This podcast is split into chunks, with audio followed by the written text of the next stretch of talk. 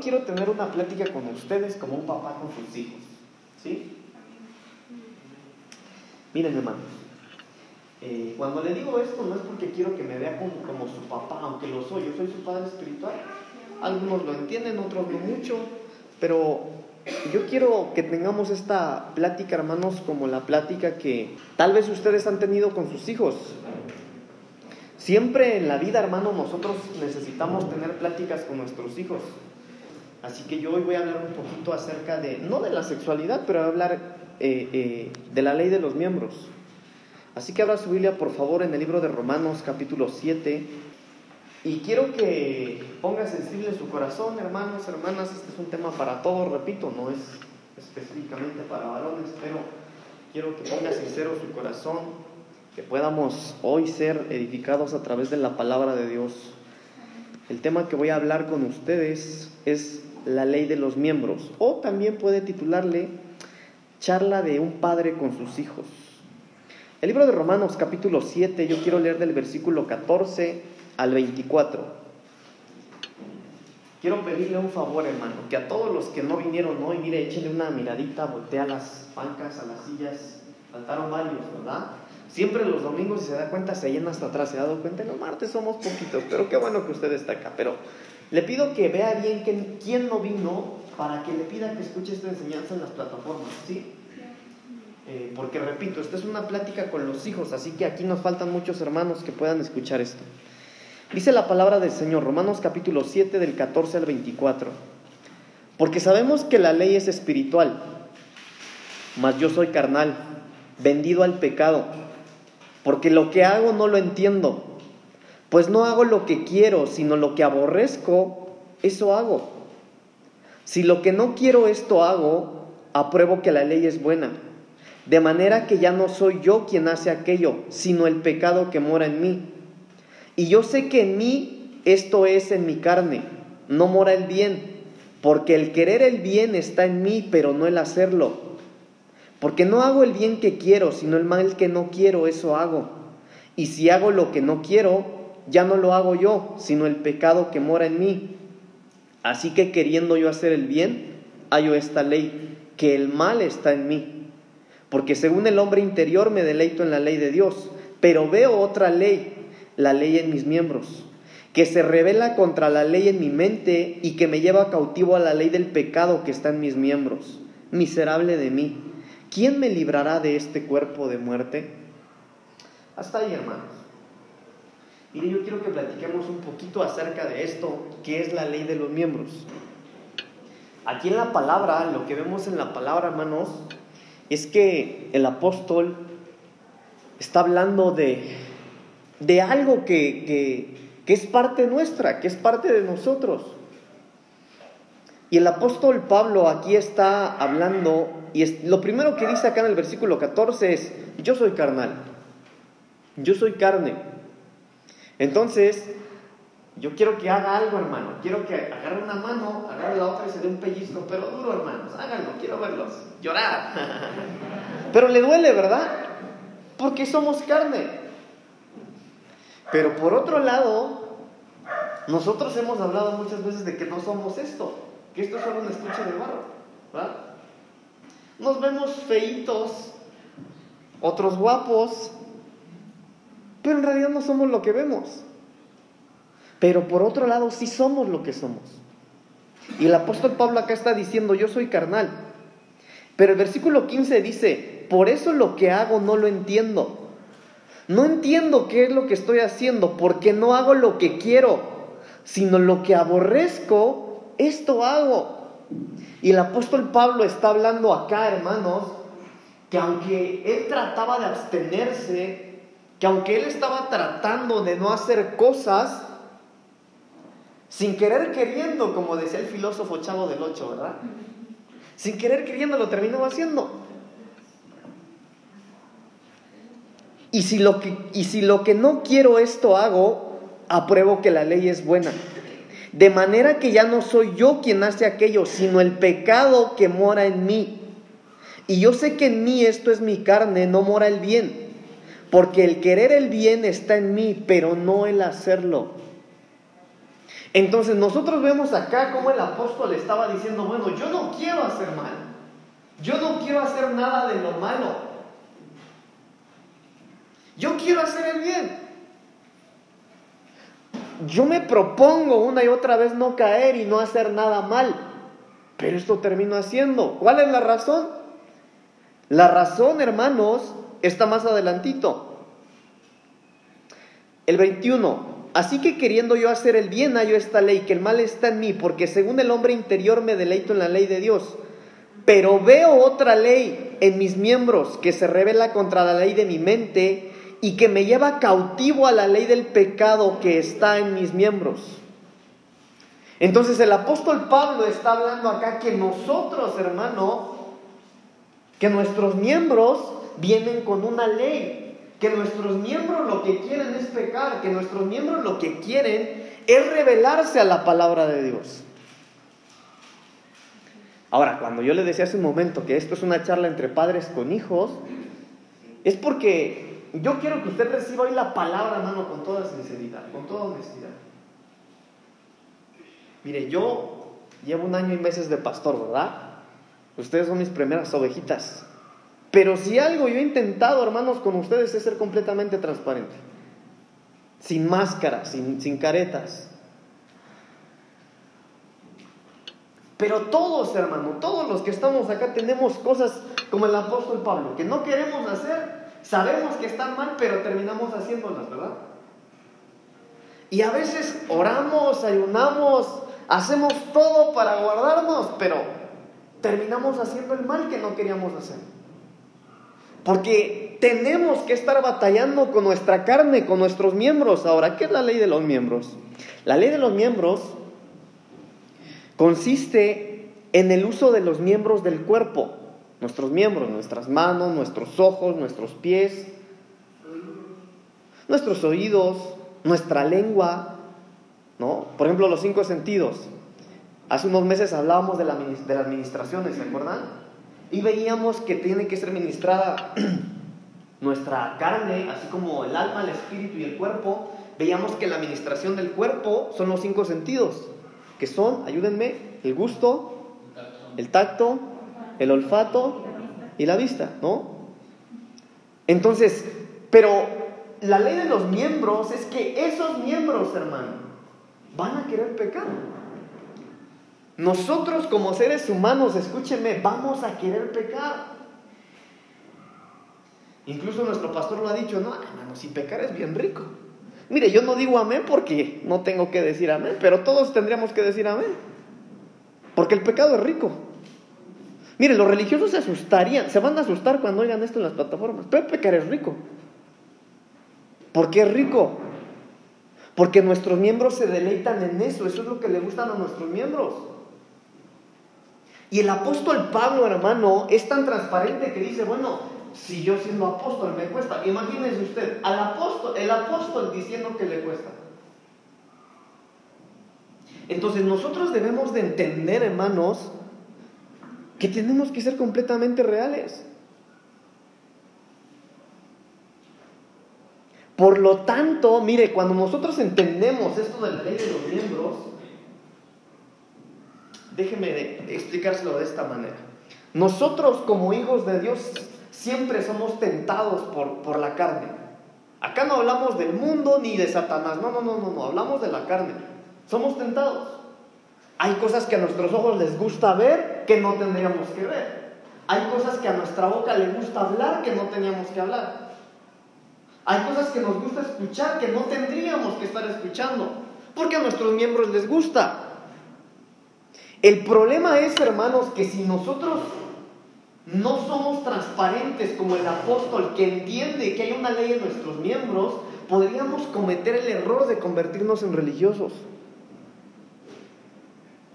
Hay gente, por ejemplo, que dice, bueno, pero es que no está bien que nosotros hablemos del diablo. Solo hablemos de Jesús.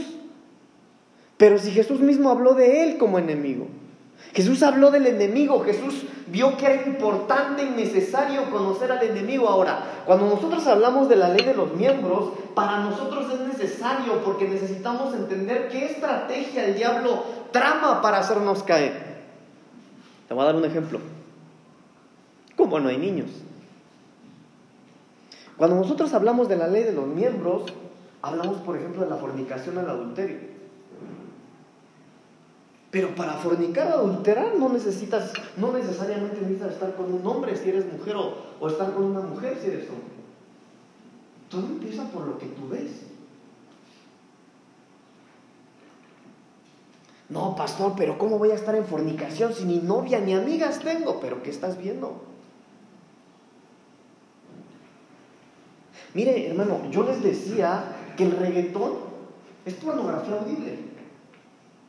Mire, yo no escucho esas músicas, pero de repente voy a ir caminando en el tianguis o trabajando y sin querer queriendo, hermano, escuchas la letra, óigame, es pura pornografía. Entonces, ahora, ¿por qué, ¿por qué se deleita la carne en eso? Porque hay una ley en nuestros miembros. Entonces, la ley de los miembros, le decía yo hace un momento, consiste en el uso de los miembros del cuerpo conforme al deseo de la carne. Ahora, ese no es el problema, hermanos. El problema es que si esto se alimenta y se ejercita, se convierte en una costumbre. Y peor aún, en una regla de acción. No, no solo en una costumbre, sino en una necesidad. Mire, yo le voy a decir algo, hermano, que muchos pastores no se atreven, pero hay pastores que les encanta la pornografía. Hay pastores, hermano, que, mire, ¿y, ¿y, por qué no le hablo de ovejas y le hablo de pastores? Para que entendamos, hermano, que la ley de los miembros, si no la trabajamos, si nosotros no conocemos que nuestra carne es un enemigo, Repito, podemos convertirnos en religiosos, sentirnos espirituales, pero, hermanos, ser terribles. ¿Por qué cree usted, por ejemplo, hermano? Mire, últimamente se ha dado mucho, no voy a decir el título porque estamos ahí en las redes, pero hubo un movimiento muy grande, hermano, que, que su apóstol ahorita está encarcelado en California, ¿verdad? ¿Ya saben de quién hablo? Y eso no son mentiras, hermano. ¿Por qué? por la ley de los miembros. Entonces, cuando nosotros ignoramos esas cosas, hermano, nos ponemos caretas y máscaras creyendo que no es necesario hablar de eso. Porque, pastor, ¿por qué hablar de eso? ¿Por qué es necesario, hermano. Entonces empecemos. Evangelio de Mateo, capítulo 5, versículo 29. Vamos a hablar un poquito de los ojos. Mateo 5, 29. Dice la palabra del Señor. Pero yo os digo que cualquiera que mira a una mujer para codiciarla, ya adulteró con ella en su corazón. Por tanto, si tu ojo derecho te es ocasión de caer, sácalo y échalo de ti, pues mejor te es que se pierda uno de tus miembros y no todo tu cuerpo sea echado al infierno. Ahora, mire, mire, mire el Señor Jesús, hermano, hablando de los miembros. Porque esto lo estaba hablando el Señor Jesús, no lo dijo un apóstol, no lo dijo... No, no, no, es es el Señor. Ahora, mire, hermanos, porque es bien interesante algo. Hay mucha gente, por ejemplo, que le tiene miedo a los cambios. Déjeme hablarle un poquito de esto. Está muy interesante. Hay mucha gente que le da miedo a los cambios. Y cuando le hablo de cambios, son cualquier tipo de cambio, hermano. Por ejemplo, cambiarse de una casa a otra. Cuando usted se casó y salió de casa de sus papás para irse a la que era su casa con sus suegros. Le dan miedo los cambios. Pero a muchos les dan miedo los cambios incluso en la iglesia. ¿Por qué? Porque piensan que cuando las cosas se cambian no son tan espirituales como se hacían antes. Y muchos pueden caer en el, en el error, hermano, de creer que los cambios, o, veámoslo desde otro ángulo, mire, mucha gente cree que cuando las cosas cambian en la iglesia es para ser menos espirituales. Pero no es así. A mí me llama la atención porque Jesús aquí estaba haciendo cambios. Mire, ¿quién lee el 27, por favor? ¿Qué dice el 27?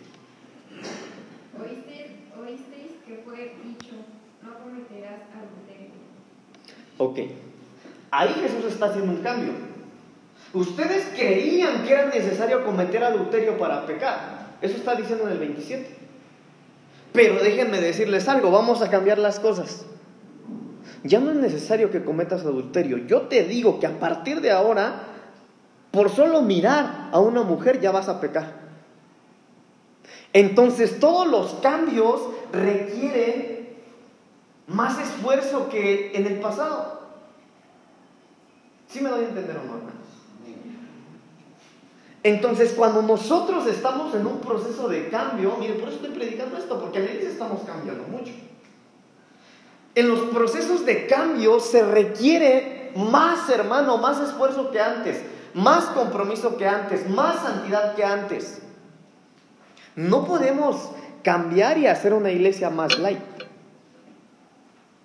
Curioso porque la mayoría de iglesias que cambian o que se, que se renuevan, no, no que se modernizan, sino que se renuevan como nosotros, sí hacen las cosas más light. Ah, bueno, pero ¿para qué orar tanto? ¿Para qué tanta doctrina? Es más, renovemos acá, ¿para qué tanta luz en el altar? Mire, curioso, porque cuando las iglesias se renuevan, lo primero que hacen es oscurecer este lugar. Lo oscurecen, meten luces de colores y un montón de pantallas para que se vea más light, dicen ellos. Para que la gente llegue y, llegue y se vea mejor. Pero los cambios, según el Señor Jesús, requieren más santidad, requieren más compromiso. Pero aquí el Señor Jesús está hablando de la ley de los miembros y está diciendo, yo les digo que a partir de ahora, aquel y aquella que vea algo ya pecó. Los ojos. Debemos ser cuidadosos con lo que estamos viendo, hermano. Todo me es lícito, ¿no? A veces los cristianos somos conocidos, eh, por ejemplo, a los muchachos en la escuela. A mí me lo dijeron, por ejemplo, no sé si a ustedes se lo dijeron, pero eh, lo que la gente tiene en su mente, no, yo no me hago cristiano porque ahí te prohíben muchas cosas, te dicen. Te prohíben ir a fiestas, te prohíben esto. Mire, yo le, do, yo le he dado permiso para todo, ¿verdad? Se lo digo una vez más, hermano, yo no le prohíbo nada, nada, nada, nada. ¿Por qué? Porque la Biblia así lo dice. La Biblia no prohíbe nada, nada. Ay, pastor, la Biblia no prohíbe ir a fiestas, no.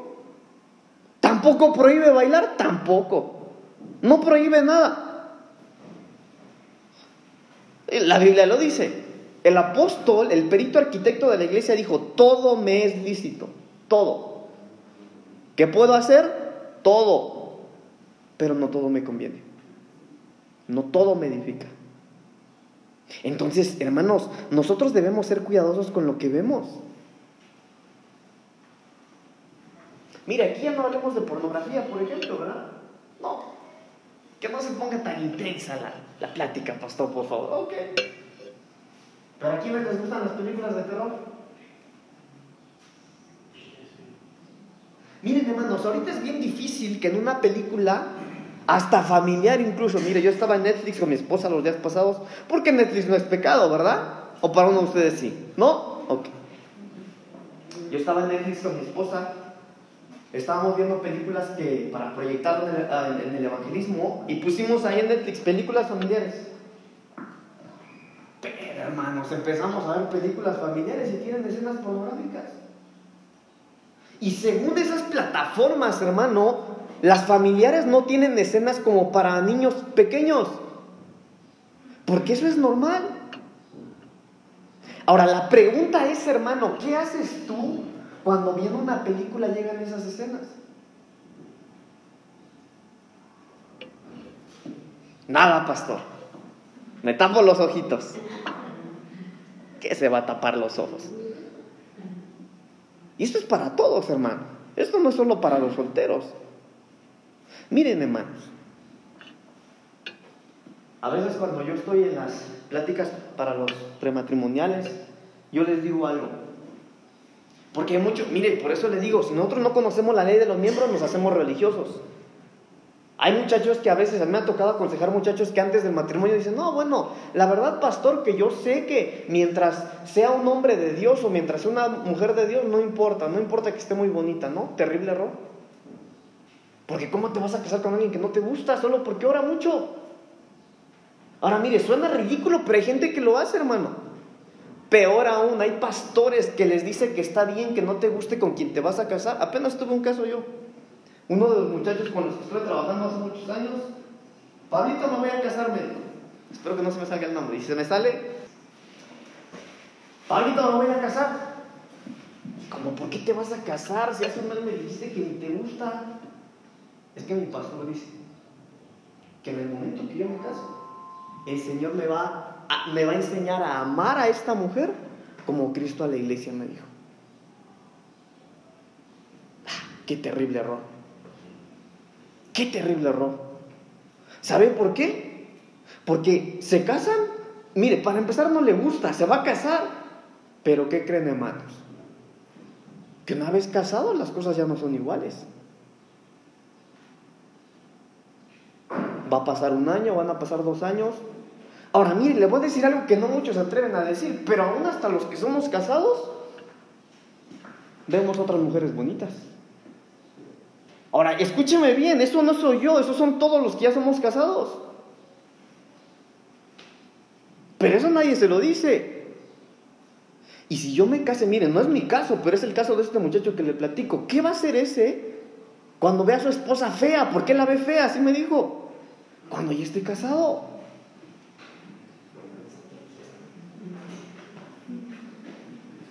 Sí me doy a entender, hermanos, ¿verdad?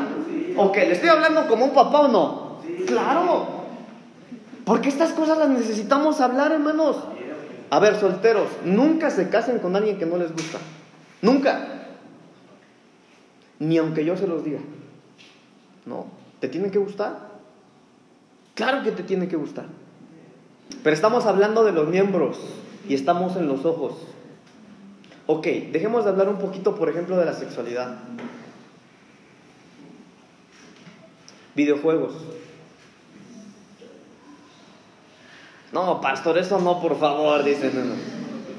Internet, aplicaciones. Hermano, ¿qué es lo que estamos viendo? ¿Qué es lo que estamos viendo? Segunda de Pedro capítulo 2 versículo 14. Segunda de Pedro 2.14. Segunda de Pedro 2.14. Tienen los ojos llenos de adulterio, no se sacian de pecar seducen a las almas inconstantes, tienen el corazón habituado a la codicia y son hijos de maldición. Entonces, pero miren lo que me encontré en este versículo, hermano.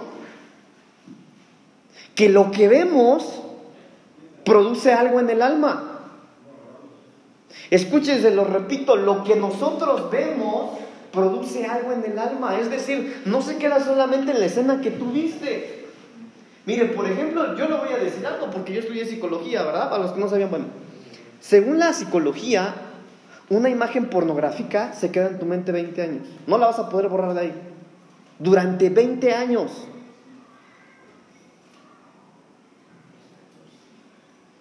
Pero nosotros por eso tenemos que ser muy cuidadosos con lo que estamos viendo, hermanos.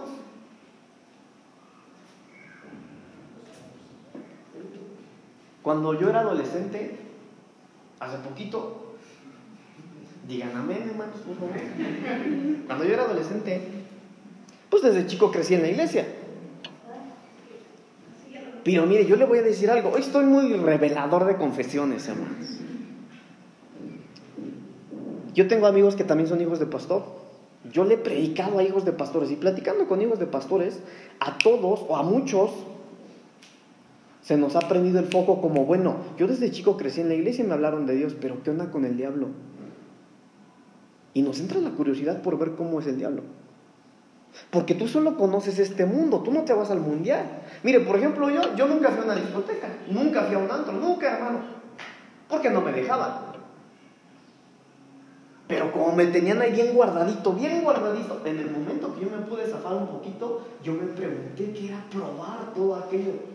Y no que usted quiera a las discotecas o algo otro. No, no, no. Yo quería ver qué era el satanismo, por ejemplo. Pues, ¿qué es lo primero que tú haces? Internet. Y cuando tú ves cosas, hermano,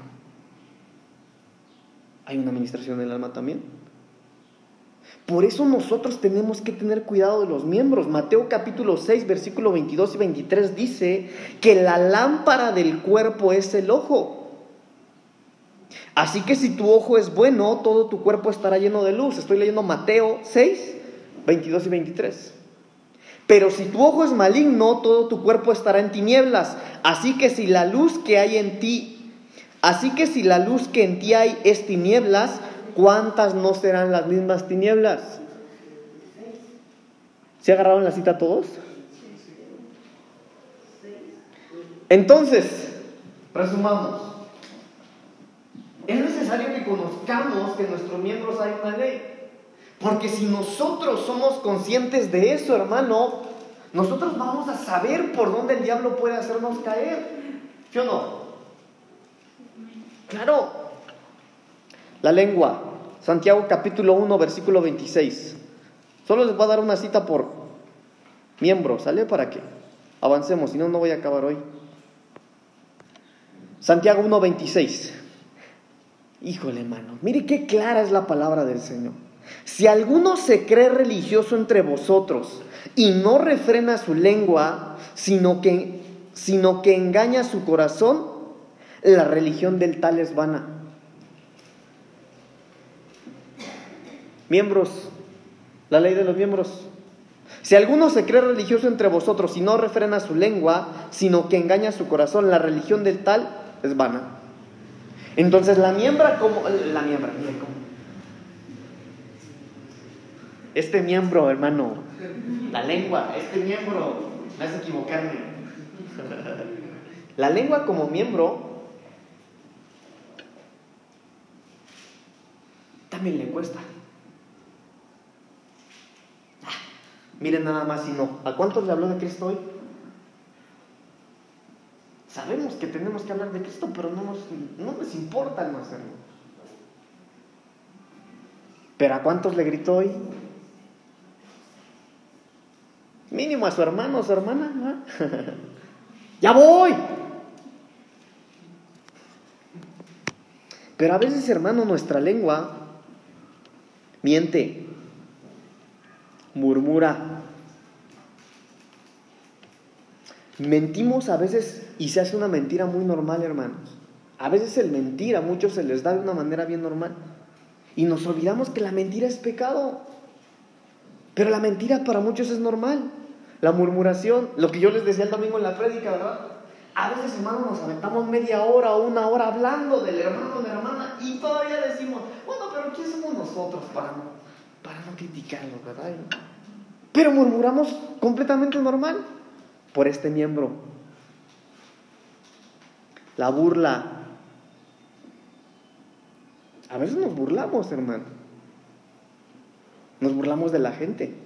Nos burlamos de los hermanos. Se burla de su papá, de su mamá, de su hermano menor. Te burlas del que te cae mal, de la que te cae mal. Maldecimos. A veces hacemos declaraciones, hermano. No, no, a los vecinos les va bien, a mí nunca me va a ir bien. Ah, bueno, es que a ellos. No, pues es que ellos siempre van a tener. Y a veces nuestra lengua nos hace hacer declaraciones que contradicen la voluntad de Dios. Miren, hermanos, por ejemplo, acá en la iglesia, o quieren que sea más claro, acá en la iglesia hay hermanas que siempre dicen que no tienen, siempre. Nunca, hermanos, nunca, nunca yo las he escuchado de una manera positiva, nunca. Siempre dicen que no tienen. Pues vayas a trabajar. La cosa es que trabajan, trabajan, trabajan, trabajan y nunca dicen que sí tienen, siempre dicen que no tienen. Y debemos ser cuidadosos con las declaraciones que hacemos, hermanos. Por ejemplo, usted puede tener niños pequeños y, ah, bueno, sí, los hijos de tal, no, yo sé que ellos van a hacer una carrera, pero ay, mi hijito, pobrecito mi hijito. Entonces tenemos que tener cuidado con nuestros miembros, hermanos. Chismes. ¿Cuántos chismosos hay aquí? ¿No vinieron hoy? Dicen. ¿Ya que son chismosos? Sí vinieron. La ley de nuestros miembros, hermanos. Mire, como somos cristianos, ya no digo esto, pero usted no dice groserías. Mire cómo tiene que ver una prédica con otro, pero yo le decía el domingo, pues groserías del mundo, no, pero a veces, hermano, unos hermanos avientan unas... Entonces tenemos que tener cuidado, hermanos, y saber que nuestros miembros Deben someterse a nosotros. Miren, hermanos, yo, como les repito, hoy, hoy, vengo muy transparente, como su papá espiritual. Hermanos, yo me he metido en unos problemas por andar de hablador. Terribles. Sí, yo soy hablador, hermanos. Pero le voy a contar un testimonio. Cuando iba a la secundaria, yo era bien alburero, hermano. ¿Sí saben qué son los albures, no? Ah, no, nadie me ganaba, hermanos. Era bien alburero. ¿Ese es el testimonio, pastor? No, todavía no, espérenme, miren. Pero cuando yo me convertí al Señor, me seguía costando. Porque me decían algo, uy hermano, no, yo ya tenía, mire, yo tenía un montón de maneras como responderles y me costaba. Ahora, mire lo que le voy a contar, porque es verdad, no, no, no crea que le estoy mintiendo, hermano. No, no, no, escúcheme bien. Me acuerdo que yo un día le oré al Señor y dije, Señor, yo no quiero hablar así. Ahora, le va a sonar muy rudo, pero yo lo oré y Dios me ayudó. Yo le dije, Señor, cada vez que yo diga una grosería, que me muerda la lengua, Señor. Imagínese nomás. Me la sagraba cada ratito. Pero pasó. Pasó. No es mentira, hermano, lo que les estoy diciendo. Yo me mordía la lengua cuando decía groserías. ¿Dolía? Claro, dolía este miembro chismoso que tengo aquí. Pero nosotros necesitamos entender, hermano, que nuestros miembros hay una ley que le gusta pecar. Hay una, hay una lengua que le gusta ser chismosa. No, pastor, chismosa yo, no, mi lengua, yo no. Manos, Evangelio de Mateo capítulo 5, versículo 30. Manos, Mateo 5:30. Y si tu mano derecha te es ocasión de caer, córtala y échala de ti pues mejor te es que se pierda uno de tus miembros y no que todo tu cuerpo sea echado al infierno. Manos. Ahora, hermanos, miren, nosotros debemos ser muy reales, hermanos, muy conscientes de esto. Lo más básico de las manos, robar, ¿no? Pero acá hay varios comerciantes. ¿Qué tal despacha usted? ¿Si dan el precio justo? Manos. La ley de nuestros miembros, hermanos. Mire, estas manitas que Dios nos dio, mire hermano, qué, qué, qué impresionante. Una vez cuando yo estaba con mi papá, esto me lo dijo cuando yo era más chico, yo no sé, yo creo que era un adolescente, estábamos ahí trabajando con mi papá una vez, me acuerdo que terminamos una casa y, y, terminamos, nos veníamos para la casa cuando terminamos de trabajar y mi papá, me acuerdo bien sus palabras, y me dijo, mira todo lo que, lo que hicimos, mi papá, estaba mi hermano mayor, estaba yo, mira lo que hicimos, acabamos el trabajo y todo con estas manos, Mire, mire sus manos, hermano. Qué, hermoso nuestro Señor. ¿Qué pueden hacer nuestras manos? El problema es que a veces usamos las manos para cosas malas. Mire, aquí no hay nadie que sea ratero porque no roba, hermano. Pero le decía yo, ¿cómo despachan ustedes, hermano? Manos. Si estas manos saben hacer mucho, ¿por qué no, las usan para generar dinero, por ejemplo? Es que no, no sé dónde trabajar, no sé qué hacer. Bueno, ve tus manos, mire qué capacidad tienen nuestras manos. Y a veces, hermano, el, el, este miembro del cuerpo, a veces el no darle uso podría ser también malo para nosotros. La ley de los miembros.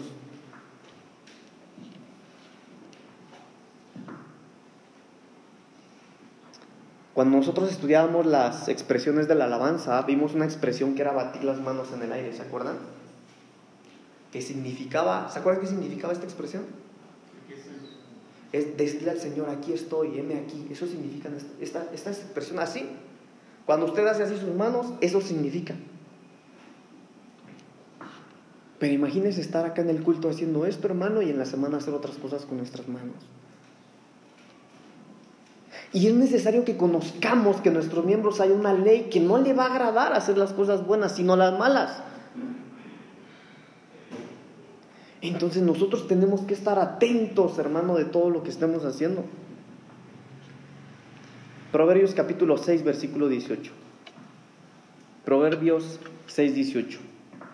El corazón que maquina pensamientos inicuos y los pies presurosos para correr al mal.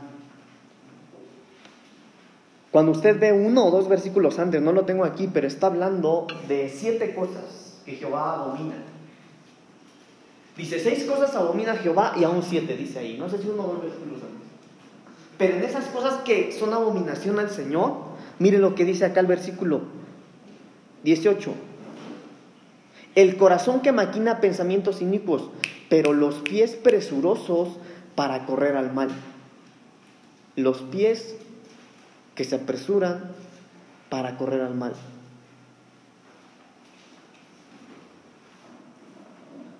Hermano, ¿a dónde lo llevan sus pies? Lo que veíamos hace ratito, el apóstol Pablo dijo, no, todo me es lícito, cualquier cosa que, quieras hacer, la puedes hacer, cualquier cosa, no hay ningún problema. Óigame, esa es una eh, indicación apostólica. Cualquier cosa que tú quieras hacer, la puedes hacer. Pero sé consciente de algo, que no todo te edifica, ni todo te conviene. Imagínese usted acá, hermano, a los de la alabanza, como son jóvenes, Está el hermano Saúl, está el hermano Eric, está el hermano Uri, está Esme. Usted los ve bien gozosos acá. El domingo. Pero de repente, hermano, ahí en el Facebook de Infochalco, ¿verdad? Aparece un video. Maluma en concierto en Chalco y sale un pedacito de ahí del video. Óigame, ahí están los hermanos. Andan evangelizando, ¿verdad? ¿Qué creen? Eso pasa. Eso pasa. Pasó en esta iglesia hace unos años. Mi papá lo ha contado. Pasó en esta iglesia. ¿A dónde nos llevan nuestros pies?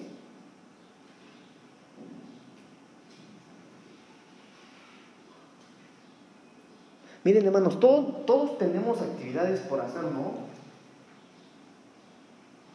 Pero a veces pudiendo estar en la casa de Dios, mire, sabemos cuándo hay culto, cuándo hay oración, cuándo hay actividad, lo sabemos. Pero aún sabiendo, yo me comprometo a no estar aquí, queriendo hacer otras cosas. Ah, no, hoy no voy al templo. Tenemos que ser cuidados, hermanos, ser cuidadosos. que nuestros pies nos traigan al Señor. Hermano, no se comprometa, mi papá lo ha dicho muchas veces, yo se lo repito, yo soy un eco de eso, hermano. No se comprometa usted a estar en otro lugar el domingo, ese es el día del Señor.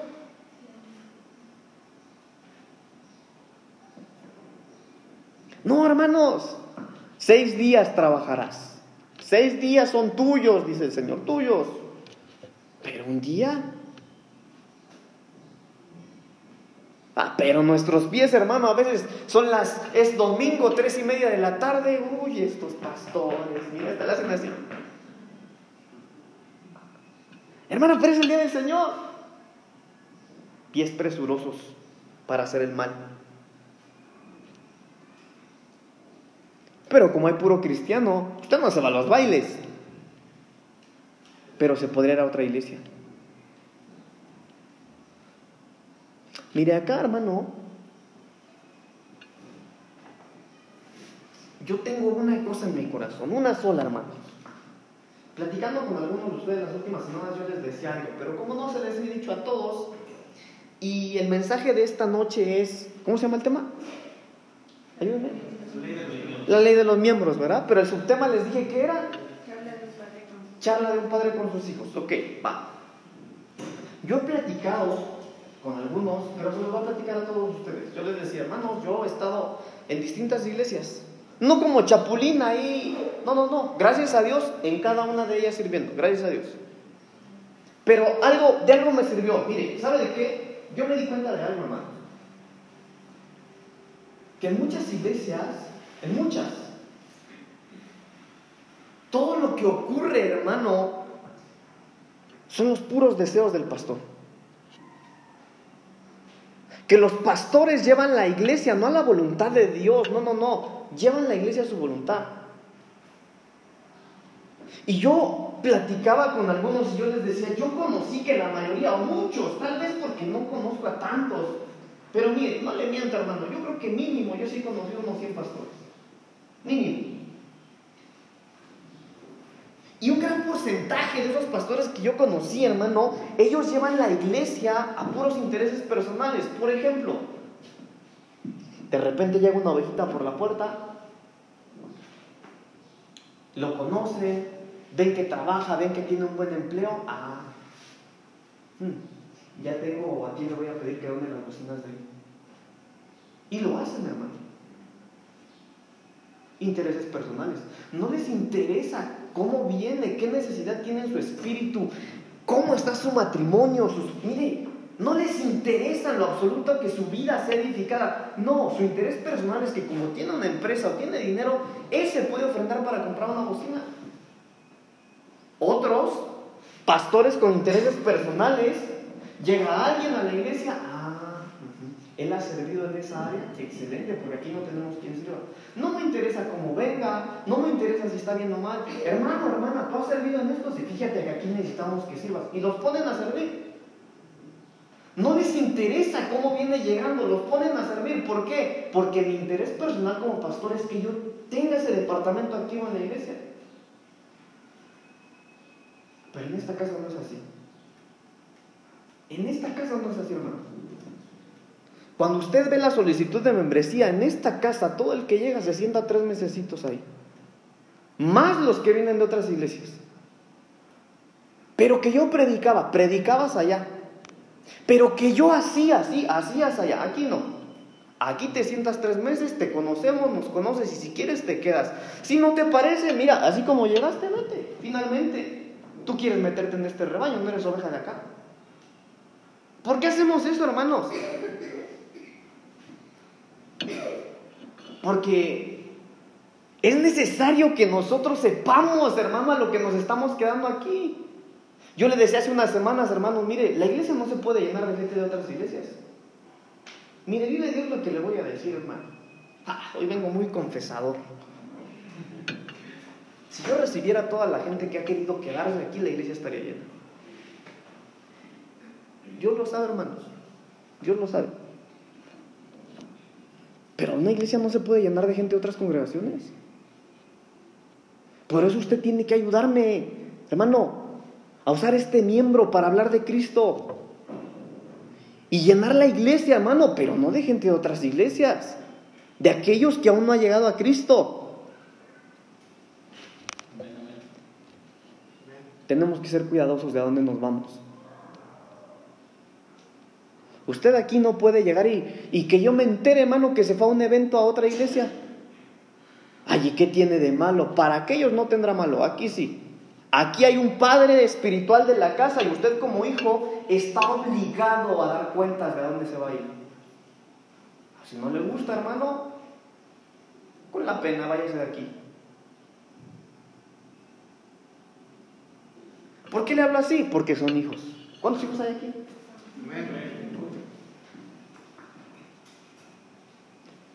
Entonces cuidemos a dónde nos llevan nuestros pies. Ay, pastor, pero ¿qué tiene de malo ir al concierto? Pero es que vino tal predicador. No, hermano, seamos cuidadosos. Amén. Jueces 16.1. Fue Sansón a Gaza y vio ahí una mujer ramera y se llegó a ella. Sansón. Este hombre que desde el vientre venía con un propósito. se metió con una ramera. ¿Dónde lo llevaron sus pies? ¿Dónde andaban los miembros de Sansón, hermano? Que se metió con una ramera. Segunda de Timoteo 2:22. Huye también de las pasiones juveniles y sigue la justicia, la fe, el amor y la paz con los que de corazón limpio invocan al Señor. Huye de las pasiones juveniles. Bueno, pastor, sí, ya entendí, ya entendí que mis miembros lo que quieren es pecar. Ok, ya lo entendí. Pero a mí de qué me sirve saber o entender esto? Si esto ya lo sabía. Bueno, ¿cómo enfrentar esta ley? Evangelio de Mateo capítulo 26 versículos 61. Mateo 26, 61. ¿Cómo se enfrenta la ley de los miembros? Ahora aquí prestemos atención porque por esto a veces todos la andamos regando, hermanos. Mateo 26, 1. Velad y orad para que no entréis en tentación. El espíritu a la verdad está dispuesto, pero la carne es débil.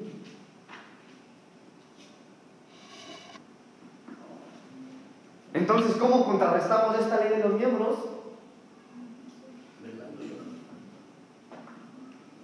Mire, imagíneme como el negrito del meme. ¿Cómo le hago con la ley de los miembros? Miren, véame negrito. Hermano, intimando con el Señor. Intimando con el Señor. A veces, hermano, cuando yo oigo que, cayeron en pecado, que, que algo ocurrió, claro, descuidaste tu relación con Dios. Porque cuando nuestra carne es fuerte, hermanos, y caemos, es porque nuestro espíritu anda débil. Cuando tú descuidas tu vida espiritual, tu carne se fortalece y te caes. Ahí lo dice la Biblia, hermano. Velad de orar para que no entres en tentación. El espíritu a la verdad está dispuesto, pero la carne es débil.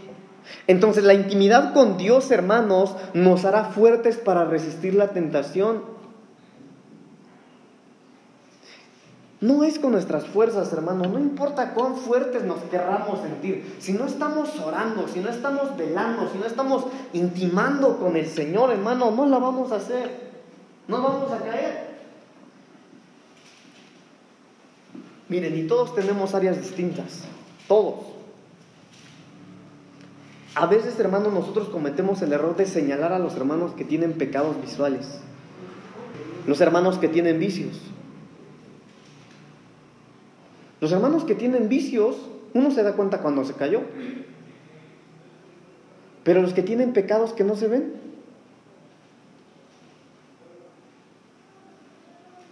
Pero finalmente es pecado.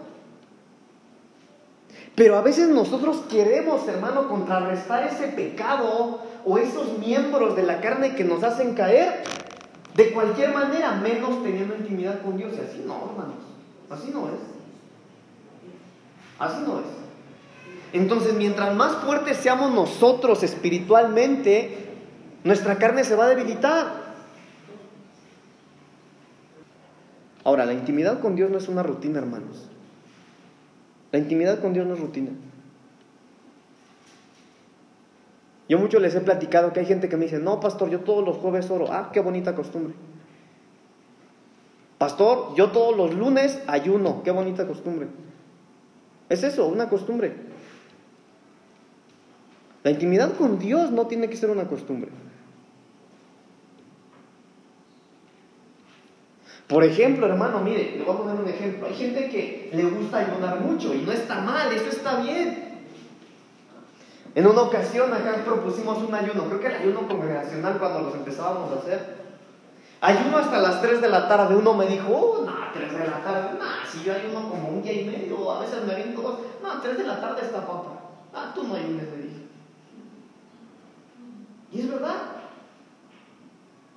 Pero los que no ayunan, hermano, a las 10 de, de la mañana ya sienten que, ¡ay! No, hermanos, ya sienten que está, el sacrificio es más grande que el de la cruz de Cristo ahí, ¿no? Porque no hay una. Ahora, ¿en qué momento? Bueno, ya me metí al ayuno. Déjenme leer ¿En qué momento empieza mi ayuno entonces?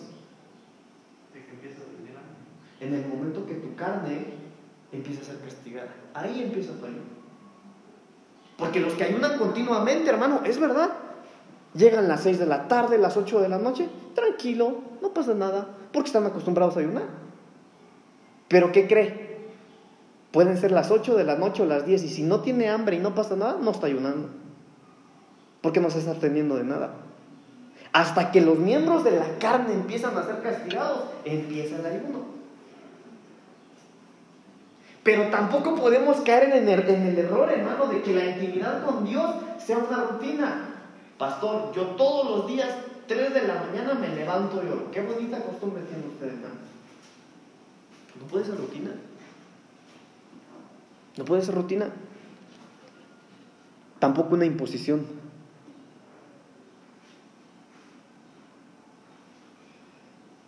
Mire, yo tengo aquí unas cuestiones porque nosotros les imponemos cosas. Para los que no saben, todos los que sirven en la iglesia tenemos oración los jueves de 5 a 6 de la mañana. A ver, ¿cuántos se levantan de 5 a 6? ¿Sí? ¡Ah! Lo dudaron. ¿Es una imposición o no? A ver, sin miedo, hombre. Pues sí, no, porque se está Claro. Es una imposición. Pero como estamos en una charla entre padres con hijos, el día que usted no quiera orar, no se levante y no ore. ¿Por qué? Porque entonces lo va a hacer por imposición. Y no puede ser una imposición.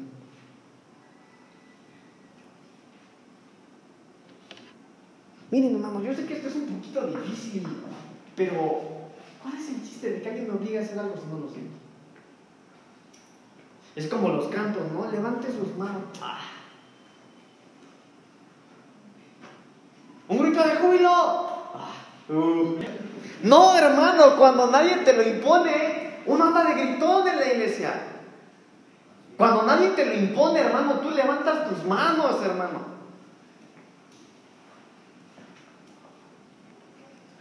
La intimidad no puede ser una imposición tampoco. La intimidad con Dios Escuche, la intimidad con Dios, hermano, esto es un concepto mío. La intimidad con Dios es la necesidad tuya de pasar tiempo con Él. Pero tiempo de calidad. Tiempo de calidad, hermano. Nada de que, ah, estoy trabajando y estoy en intimidad con el Señor. No, no, no. Intimidad, hermanos. Es que tú prepares algo para Él a ver, ahorita que voy a tener mi intimidad con el Señor, apago mi teléfono, le quito el wifi, algo voy a tener que hacer porque nadie me puede interrumpir. Ahora es tiempo para el Señor. Miren, yo les voy a contar algo. En una ocasión yo vi un pastor chileno, eh, estaba acá, la iglesia, estaba adorando tranquilamente, adorando, adorando. Estaba el culto, hermanos, estaba el culto. Entonces él predicó y, después de su prédica se puso a orar al Señor, a adorar al Señor. Y de repente, ya no estaba ministrando, repito, estaba adorando. Estaba él en su intimidad con el Señor ahí adorando. Y de repente un endemoniado. ¿Y saben qué fue lo que él hizo?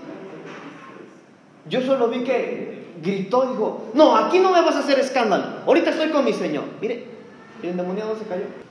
Entender que es un tiempo de calidad con Él. Nada es más importante para mí ahorita en este momento que estar con Él. Ni mis problemas, ni mis preocupaciones, ni mis angustias. Eso es una intimidad, pero no una rutina. Porque cuando ya tenemos una imposición, ah, no, yo tengo que orar todos los días a las 3 de la mañana.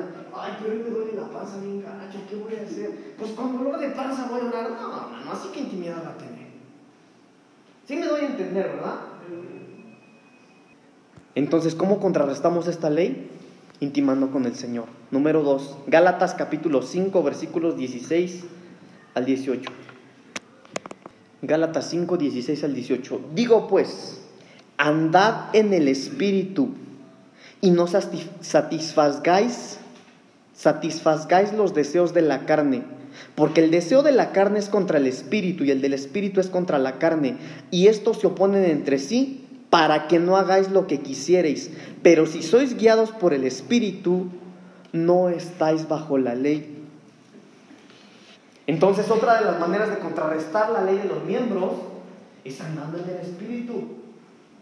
Es caminando en el espíritu. Hermanos, es conocer nuestros miembros, cada uno de nuestros miembros y ver en qué somos débiles. Es como, por ejemplo, hermano, mire, si usted desconoce la ley de los miembros o si ignora la ley de los miembros y tú no sabes que eres débil, por ejemplo, mire, por ejemplo, si tú no sabes que eres débil con tu vista, te puedes poner a ver cualquier cosa. Y, y como ignoras que eres débil espiritualmente en tu vista, te vas a caer a cada rato. Pero como tú, si tú conoces la ley de los miembros y que de todos tus miembros lo que más te cuesta es la vista, vas a ser cuidadoso cuando ves algo. Por ejemplo, está la familia, te pones a ver una película, pero empiezas a ver algo, ahorita vengo, voy a la cocina. Y, hermano, te sales antes de caer en la tentación porque eres consciente de la ley de los miembros. Eso es andar en el espíritu y no en la carne. ¿Para qué nos hacemos fuertes, pues, hermano? Mire, si Jesucristo mismo, cuando la Biblia dice que estaba ayunando y el diablo se le presentó ahí, ¿verdad? El diablo, perdón, Jesús no se quedó a pelear con él. No, Jesús lo reprendió y se fue. Pero a veces nos sentimos bien sabios ahí batallando y luchando. Oye, yo sé que lo que estoy viendo no me edifica, no está bien, pero no voy a caer, no voy a caer, aquí lo voy a... No, hermanos. La indicación del apóstol Pablo fue, huye de las pasiones juveniles, huye. Si sabes que eres débil, ¿qué haces ahí?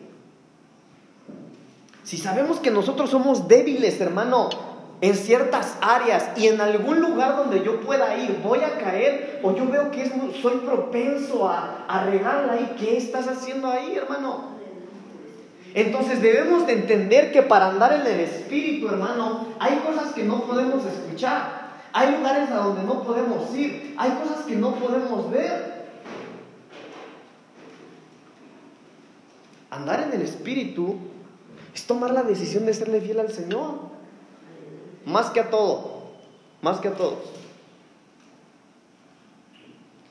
Pero nosotros debemos ser sabios, hermanos.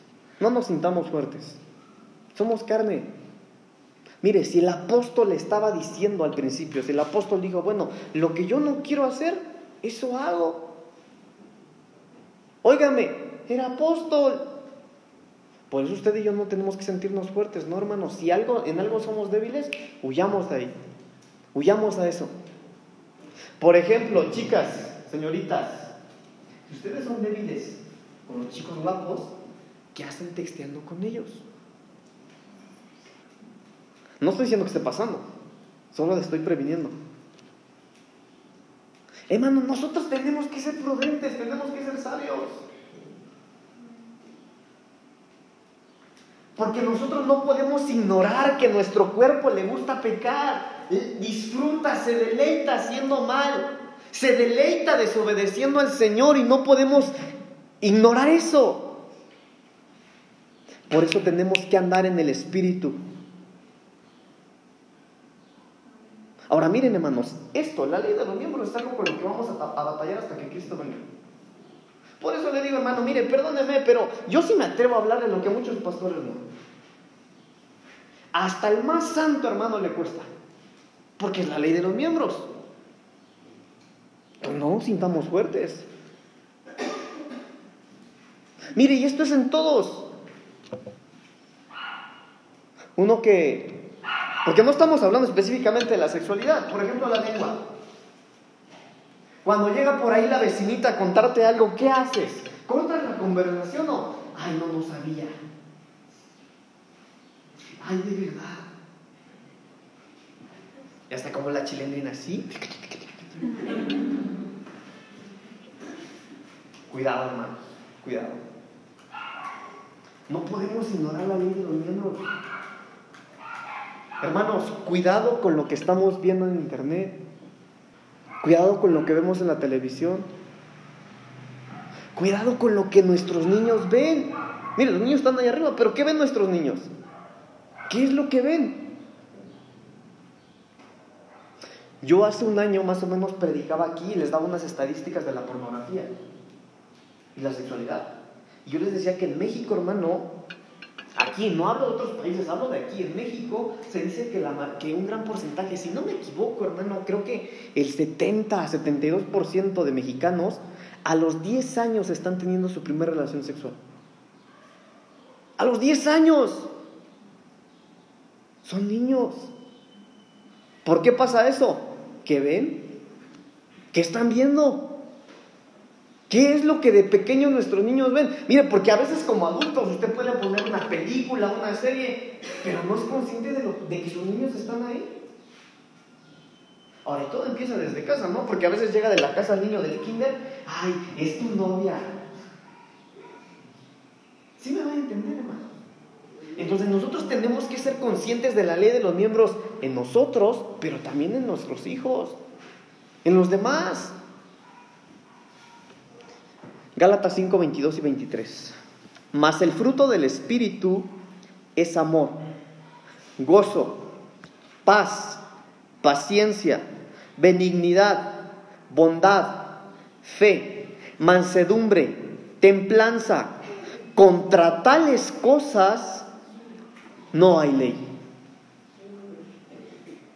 Ahora, ¿de qué estamos hablando? De un fruto. ¿De qué fruto? Del Espíritu. Este tema lo vimos apenas en la escuela de doctrina. Entonces, este fruto lo tienen los espirituales. Por eso, hermano, la solución a esto, miren, la solución a, que nosotros venzamos la lucha, hermano, contra la ley de los miembros. Oigan, esto no es un concepto doctrinal, teórico, no es algo que se aprende en la escuela. No, no, no. Esto es intimidad con Dios. Mientras más espiritual eres, mientras más fuerte en el espíritu tú seas, no va a haber ley que pueda contra ti. Mire, yo iba a hacer una pregunta ahorita, a ver, ¿a cuántos les cuesta la ley de los miembros? Pero nos cuesta a todos. Por eso necesitamos tener intimidad con el Señor. Buscarlo más. Santiago 5.8, con esto termino. Santiago 5.8.